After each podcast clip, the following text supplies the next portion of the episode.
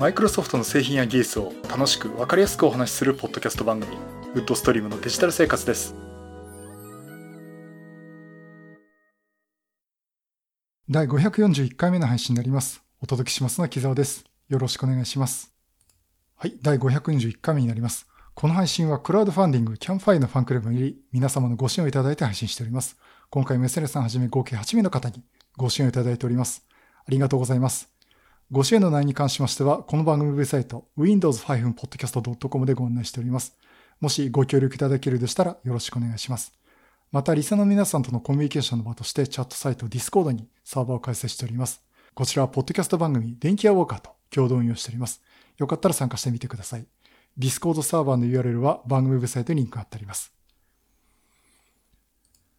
はい、ということで、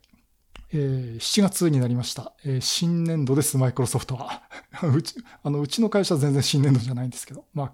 まあ、気が変わるというかですね、えー、そのタイミングでですね、あの、ちょっとまず、え、皆様にあのご報告しておきたいんですが、えっ、と、この7月1日付でですね、マイクロソフトの表彰制度、マイクロソフト MVP を、えー、また再受賞することができました。えー、カテゴリーは Windows and Devices for IT という、あの、従来通りの、まあ、Windows とか Surface とかのデバイスに関連する内容ということで、えー、マイクロソフトの方から再受賞いただきました。えっ、ー、と、今回で回数にして11回目なんですが、まあ、ちょっとマイクロソフトの年度が変わって方式が変わった関係でですね、実際は今、カウント的には10回目の受賞ということになりまして、えっ、と、なんか、まあ、とりあえず10年目来たかなっていう感じしてます。まあ、あのー本当にこれ受賞させていただいたのを、あの本当にこの番組聞いていただいている皆さん、あと、まあ、ドットネタローとかね、コミュニティ活動、えー、一緒にやらせてもらっているスタッフの皆さん皆さんとか、あと、参加していただける皆さんのおかげだと思っております。ありがとうございます。ということでですね、まあ、ここから、これからもですね、まあ、マイクロソフトの製品や技術を楽しくわかりやすくっていうのを目標にですね、えー、お話していきたいと思っておりますので、よろしくお願いします。で、今回ですね、あの、新しく MVP2 人新規受賞っていう方がおられまして、えっ、ー、と、その中の一人がですね、あの、ドットネットラボで一緒にスタッフというかね、活動しています、大川隆さん。えー、大川さんがね、マイクロソフト MVP に初受賞となりました。まあそういうことで、ね、まあ、あの、一緒にやってる方がね、受賞できたってことはね、まあ、私もあの、高尾さんとかもね、すごい喜んでますけど、まあ、今後ともね、みんなで一緒にやっていきたいなと思っております。さて、えっ、ー、と、そういうところで、えっ、ー、と、今回のお話はですね、マイクロソフトのテクノロジーについてちょっといろいろ範囲が広いんでどうやって勉強しようかなっていう、まあ悩みというかいうのもありまして、そこらの話をしたいと思っています。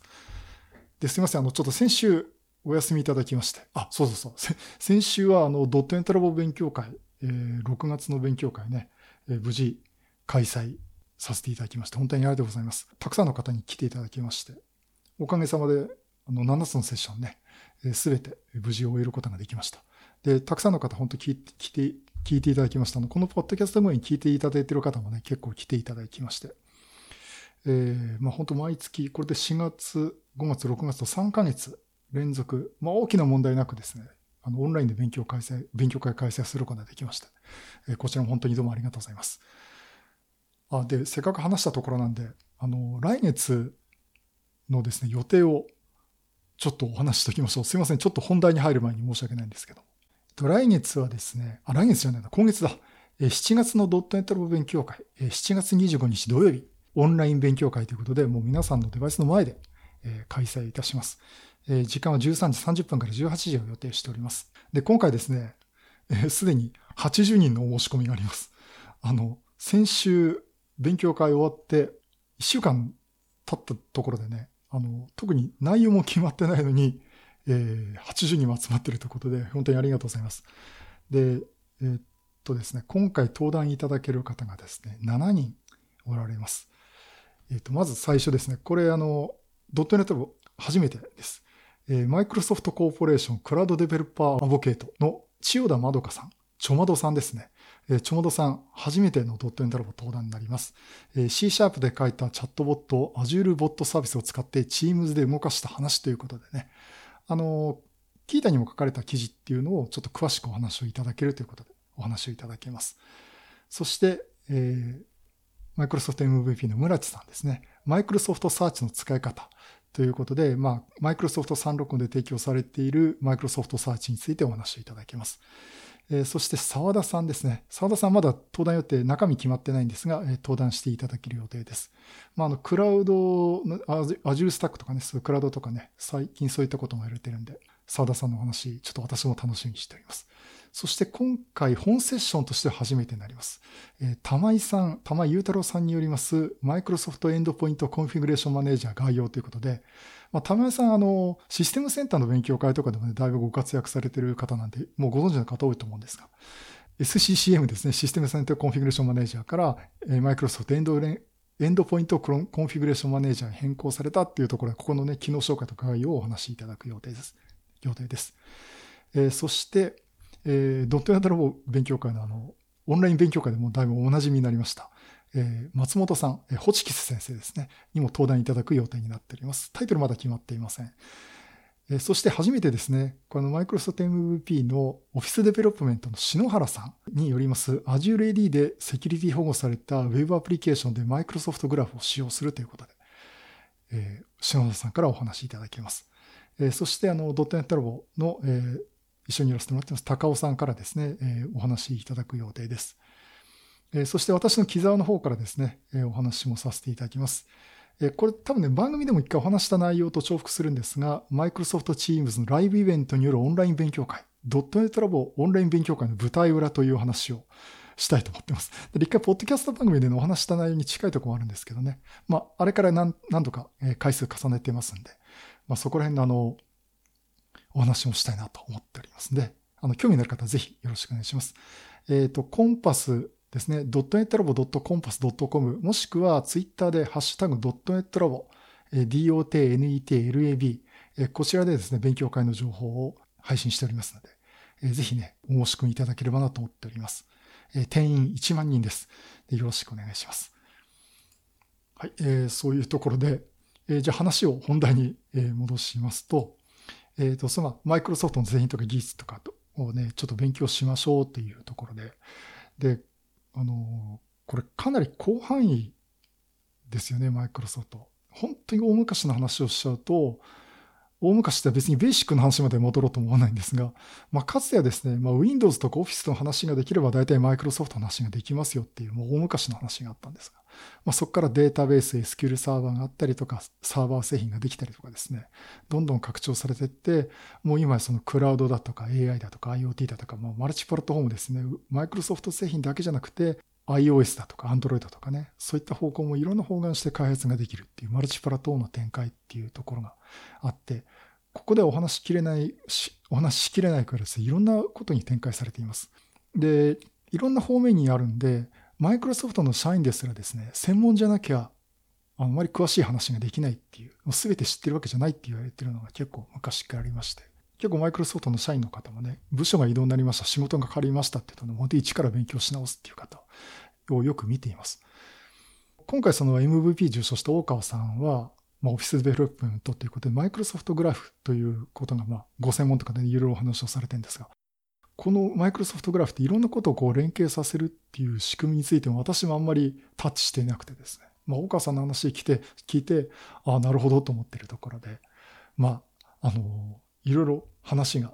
広がってるんですね。まあ、一方、あの、サーフェスだとか、Windows 10の話になると、ちょっと私の方に聞きに来てくれる方もおられたりとかですね、まあ、大変そういうお互い勉強し合うってこともできて、まあいいことなんですが、まあそれにしたってマイクロソフトの範囲は広いというこで、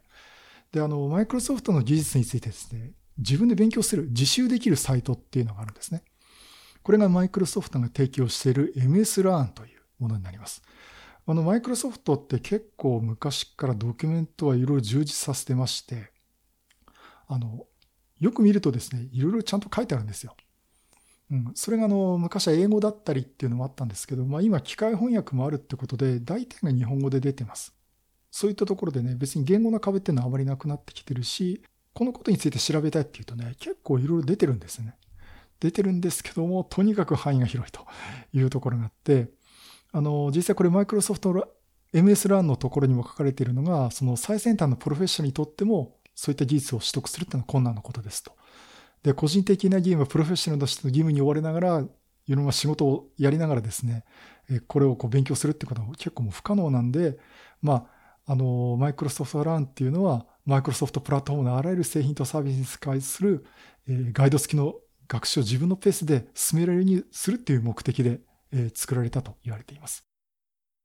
まあ、いわゆるそのお勉強ができるサイトなんですね。で、MS ランってどうやって、えまず行けばいいかというとですね、検索エンジンで MS スペース LAN、LEAN って検索していただければ、えっ、ー、と、MLS ランのページページに飛びます。えー、https コロンスラッシュスラッシュ docs.microsoft.com スラッシュ、まあ、行の場合は ja-jp スラッシュ learn っていうところに飛びます。あの、行くとね、LAN っていう、えー、大きいロゴが出てきますですぐわかります。で、ここに行くと、もうほとんどね、結構そのマイクロソフトの関する内容が、まあ、ウェブベースで記事を読みながらですね、勉強ができるってことで、まあ、あの、元ネタが本当マイクロソフトなんで、もう一時情報としてね、勉強することができます。もちろんこれを読みながら噛み砕いてブログの記事書かれたり、YouTube で話したり、ポッドキャストで話したりとかですね、そういったこともあるんですけども、まあ、マイクロソフト大元のネタをね、勉強するっていう意味では、ここを参照するのはすごくいいかなと思っています。で、あの、いろいろあるんだけど、じゃあどこから手をつけていいかわからないってさらにあると思うんですね。で、ここでですね、まあ、何があるかっていうと、その勉強したい項目があって、それをこう選択すると、ウェブベースでいろいろこう記事が書いてあって勉強することができる。で、中には、まあ、ハンズオン的にですね、じゃあ環境を提供しますんで、実際自分で試しながら説明書を見ながら試してくださいっていうものもあります。で、デモとか、と中にはそのビデオが入ってて説明してくれたりとかね、あります。で、中にはですね、まだあの、翻訳しきれてなくて、英語のページに飛んじゃうこともあるんですが、まあそういったところはもう、あの、マイクロソフトなり、グーグルなりのですね、翻訳機能を使って翻訳してもいいですし、もちろん英語を読む、そのまま読める方はですね、そのまま見てもらってもいいと思います。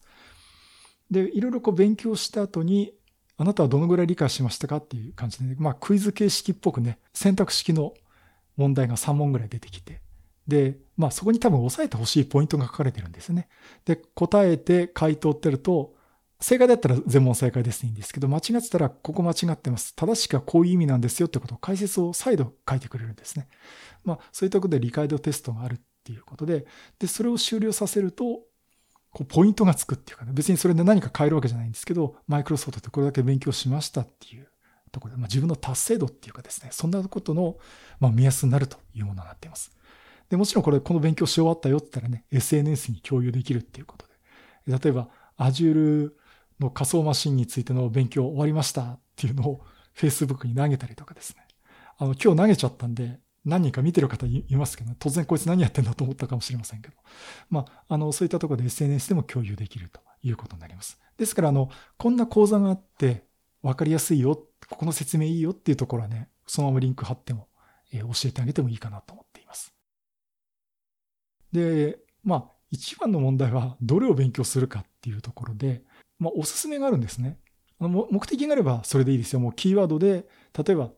えー、ビジュアル C シャープ使って、ザマリンを使って、マルチプラットフォームのアプリケーション開発、スマートフォンアプリの開発をしたいって言ったら、まあ、ザマリンって入れてやるとい,、まあ、いくつか出てくるんですね。まあ、その中にはね、一番最初にはその、本当に導入となる概要っていうところも出てきますんで、まずそこから読み始めて、そこからこの勉強サイトもありますとか、この MS ラもありますってところにリンクもしてきますんで、あの、まあ、初めはね、そういったところ入っていくといいかなと思っています。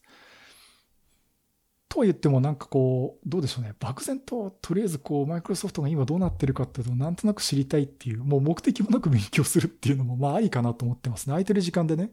勉強するって。例えば今度10分とか15分ぐらいでもね、勉強できるんですよ。で、それをちょっとずつ読んでいけば、初めて聞いたってわけじゃない、ないにしても、こうなんか自分の知識として抑えていくことでできるんでね、いいかなと思っています。で、ここでですね、最初にね、どういう、あなたはどういうスキルの方ですか？どういうことを興味ありますかっていうことをね、質問してくるリンクがありまして、例えばどのようなロールに興味がありますかっていうことで、えアプリ開発者とか AI エッジエンジニア、AI エンジニアとか DevOps とかね、テクノロジーマネージャーとか、開発者とか管理者とかね、そういったことがこう選べるようになります。例えば中には学生さん、学生さんっていうのもありますね。あとコンサルタントとかね、データサイエンティストとかね、そんなとこあります。それをまず選んで、で、あなたのスキルレベルは何ですかっていうことで、初級、中級、上級って選べます。初級はもう一度基礎から勉強したい方。中級はいくらか経験があるけど、より詳細なスキルを取得する必要がある方。そして上級は多くの経験があり、専用専門のトピックについて学びたい方っていうことで選べます。まあ私はとりあえず、どうしようかな。中級ぐらいにしておきますかね。初級の方がいいかもしれませんけどね。まあその後選んで、あと特にその興味のある製品はどれですかって選ぶんですね。例えば .NET とか Azure だとか、マイクロソフト365だとかね、ビジュアルスタジオ、スキルサーバーとここ出ています。で、私はね、えっ、ー、と、Office とか .NET とか、Windows でありますね。これ Windows でいいですね。とかですね。まあ、個人にはこう Surface とかデバイス関係あるとよかったと思うんですけど、こういうのを選びます。そして選ぶと、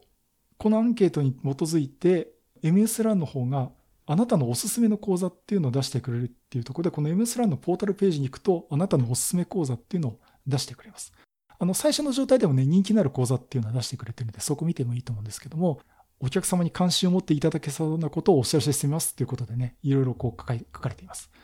えー、Azure の基礎ラーニングパスって。Azure 選んだ覚えないんですけど、Azure は勉強しとけってことですかね。あ、あとありますね。Azure で Linux 仮想マシンを作成するっていう、もう私、ドンピシャの大好きなネタとかね。えー、仮想マシン多いですね、やっぱりね。うん。あの、私もちょっと今、インフラ関係っていう、あの、サーバー設定だとかね、そういったところで、えー、ちょっと回答したんで、あと、マイクロソフトチームズを使っ、使用してチームの共同作業を管理する。まあ、そんなあの、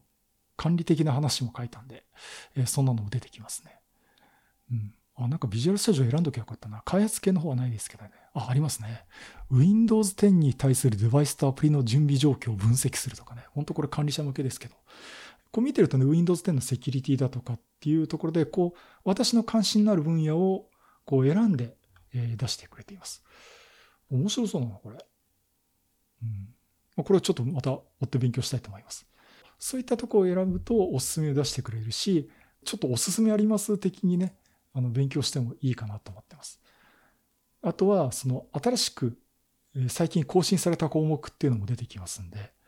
えっと、今新しいのは、えー、マイクロソフト ID の実装とか、情報、情報保護とガバナンスを管理する。こんなのもあるんですね。あと、マイクロソフトチームズの拡張、関連付けとか、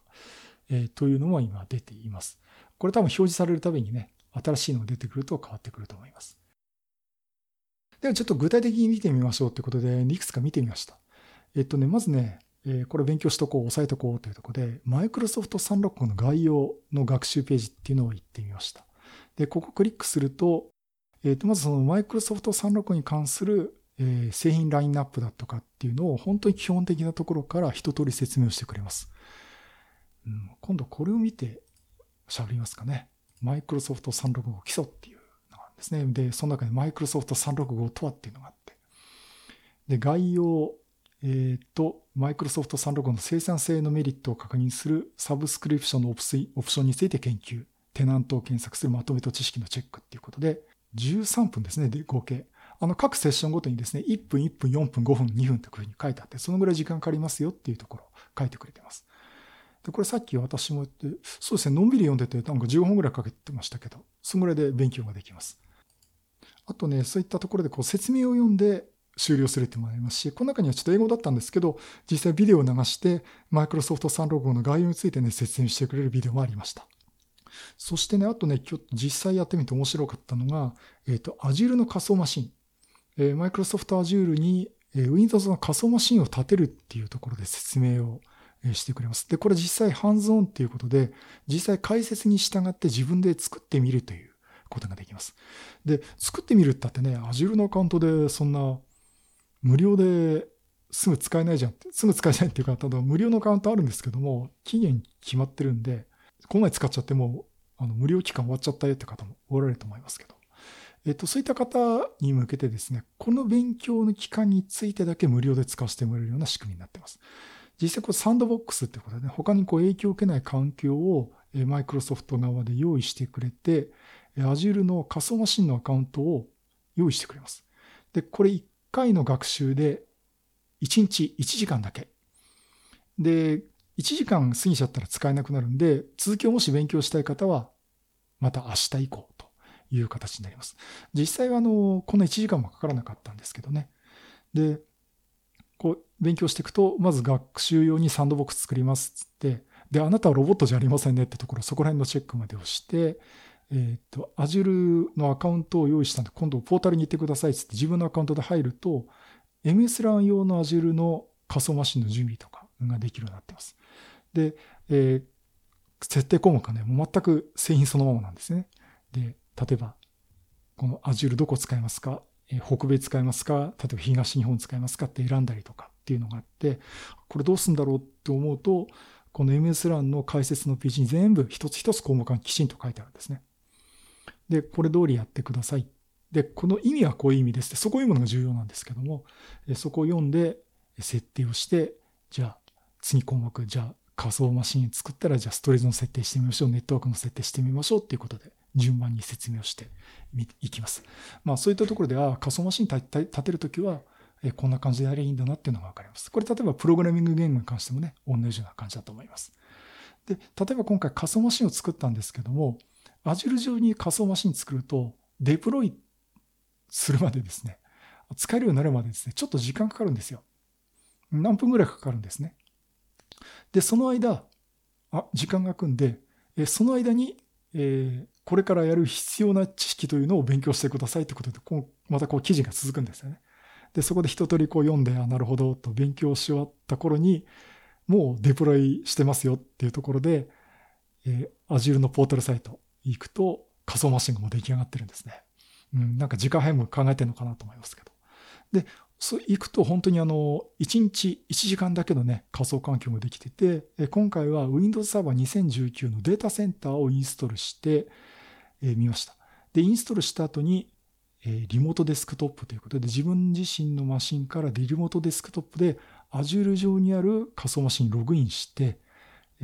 ハードディスクをこうフォーマットして追加したりとかね、そんな基本的な作業をして使えるようになるまでになりました。あの、そういったぐらいまでなんですね、説明がね。で、そこまで説明してくれると、あ、なるほどと。仮想マシンに立てるって、あ、こんなに簡単できるんだっていうところがわかります。で、面白いのが、必要最低限のことが書いてあるんです。設定項目っていくつもあるんですが、例えば仮想マシンを立てる、えっ、ー、と、ストレージを設定する、ネットワークを設定するって、ここまででいいですと。で、そこから先あるんだけども、まあ、興味のある方はまた追って詳しく勉強してくださいと。今回まではここまでやればできますっていうところでね、本当に必要なところまでっていうのを教えてくれますんで。よくあの、細かすぎてね、嫌になっちゃうってこともありますけどね、こここまで押さえてくれればいいっていうところまで教えてくれますんで、そこらこう各人のね、レベルに合わせてるんじゃないかなと思っています。まあそういったところで、えっ、ー、と、私もちょっとね、別に時間空いてるってわけじゃないんですけどね、極端なし、これ例えば家帰ってきて1日1回、どれかの講座選んで勉強してみるっていうのもいいですし、ここからその MCP だとか資格試験につながるものもありますんでね、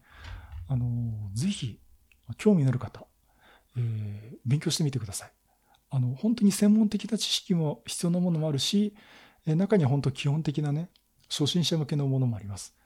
たまにあの、木澤さん、マイクロソフト365って何ですかっていうメッセージがポンと飛んでくることが一回あったんですけども、まあ、これ読んでいただければ、いいですってこともできますし、あの、なんかね、Windows 10でセキュリティって何かないかなっていうと講座が出てきて、そこで勉強してみるとかっていうのもありますしね。うん、なんかサービスとかあるかな？なんかそっちの方が興味あるんですけどね。まあ、とにかくたくさんありますんで、あの、製品もね、いろんなもの網羅されてますんで、これからもちょっと私、こう、つまんで勉強してみたいなと思ってます。で、なんかね、これ聞いた後に、なんかそれっぽいネタで前、あの、このポッドキャストで始め、喋ったら、ああいつマイクロソフトランで勉強したことそのまま喋ってるなって思われるかもしれませんけども、まあ、そんぐらい一時情報としては面白いんでね。逆にこう、我々ブログ書いたり、ポッドキャストだとか YouTube で配信する人は、この一時情報をもとにどうやって伝えるかっていうのがまた課題になるんですけどね。まあそこもね、ちょっといろいろ私も挑戦してみたいなと思っております。